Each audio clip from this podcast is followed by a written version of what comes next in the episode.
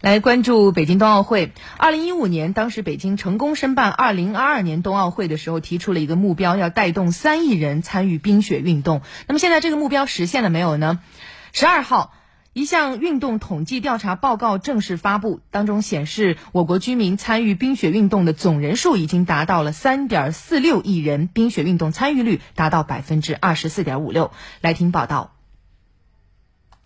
报告显示。冰雪运动在我国的普及程度和大众的喜爱程度逐步提升，有百分之九十二点六四的大众通过个人自发的方式参与到冰雪运动中。北方和南方地区冰雪运动参与人数分别为一点八六亿人和一点六一亿人。冰雪运动正逐步打破地域和季节限制，带动三亿人参与冰雪运动，是在申办北京冬奥会过程中我国政府作出的庄严承诺。近几年，借助冬奥筹办的契机，我国大力推动冰雪运动发展。我们大力实施冰雪运动南展西扩东进战略，推动我们的冰雪运动向四级拓展。我们不断扩大我们冰雪运动的产品和服务的供给，建立我们冰雪运动的推广和普及的工作体系，努力的实现我们群众性冰雪运动从小众走向大众。到今年初，全国已有六百五十四块标准冰场。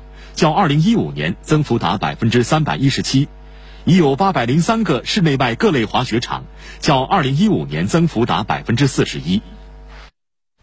现在呢，距离北京二零二二年冬奥会啊啊时间越来越近了。在冬奥会崇礼赛区云顶滑雪公园里面，现在坡面障碍技巧的造雪塑形工作正在紧锣密鼓的进行当中。没法想象，南方人没见过，一个人永远描绘不出自己不知道的东西啊。对。呃，造雪，大家想象一下，就把雪变成冰，是不是像雪一样铺好，是不是？嗯。但是不是啊？我们查了一下，机器造的雪跟真雪有，嗯，完全不一样的这个感觉啊，踩上去也不一样啊。啊，但是但是说好像看上去，嗯，就电视上很多那个雪雪景，据说都是人造雪嘛。但是你你从这个屏幕上你是感觉不到有什么差异的啊。是的，但是呢，在运动员他们用的这个人造雪啊，你别以为它。不没不如自然雪，实际上人造雪的晶莹程度和柔软度甚至比自然雪还要高得多。呃，我们通过央视记者探访去，呃，感受一下我们现在还摸不到的这样一个人造雪啊。这个地方呢，就是坡面障碍技巧项目的这个比赛的起点。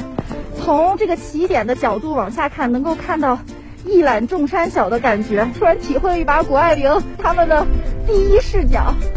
参加坡面障碍技巧比赛的中国运动员有自由式滑雪项目的谷爱凌和单板滑雪项目的苏翊鸣，他们都将站在这个起点，向世人展示他们的风采。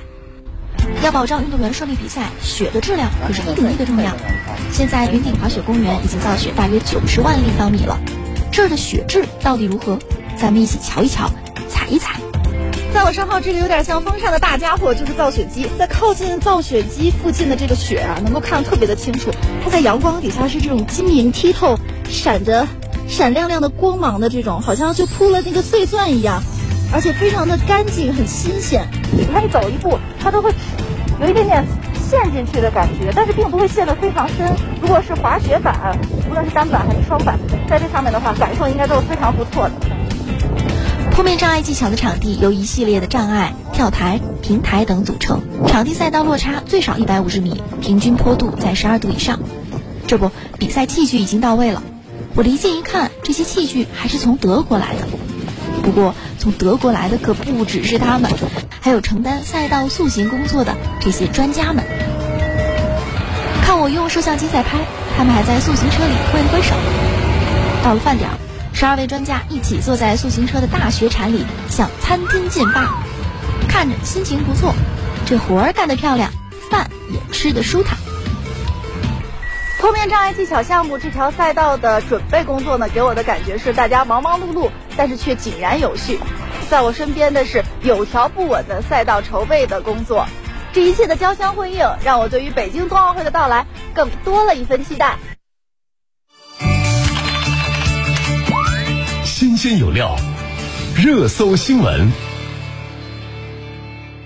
是，北京冬奥会马上就要到了，现在呢，我们南方人也越来越多的了解了冰雪运动。那么今天我们焦点时刻的互动话题就想问问大家，你最喜欢的哪些冬奥项目？嗯，或者说接下来的北京冬奥会你会关注哪些冬奥项目？对你熟悉的、你喜欢看的，或者你好奇的有哪些？欢迎在九头鸟 FM 焦点时刻专区里留言告诉我们，也可以直接关注湖北之声的微信公众号啊，来私信告诉我们。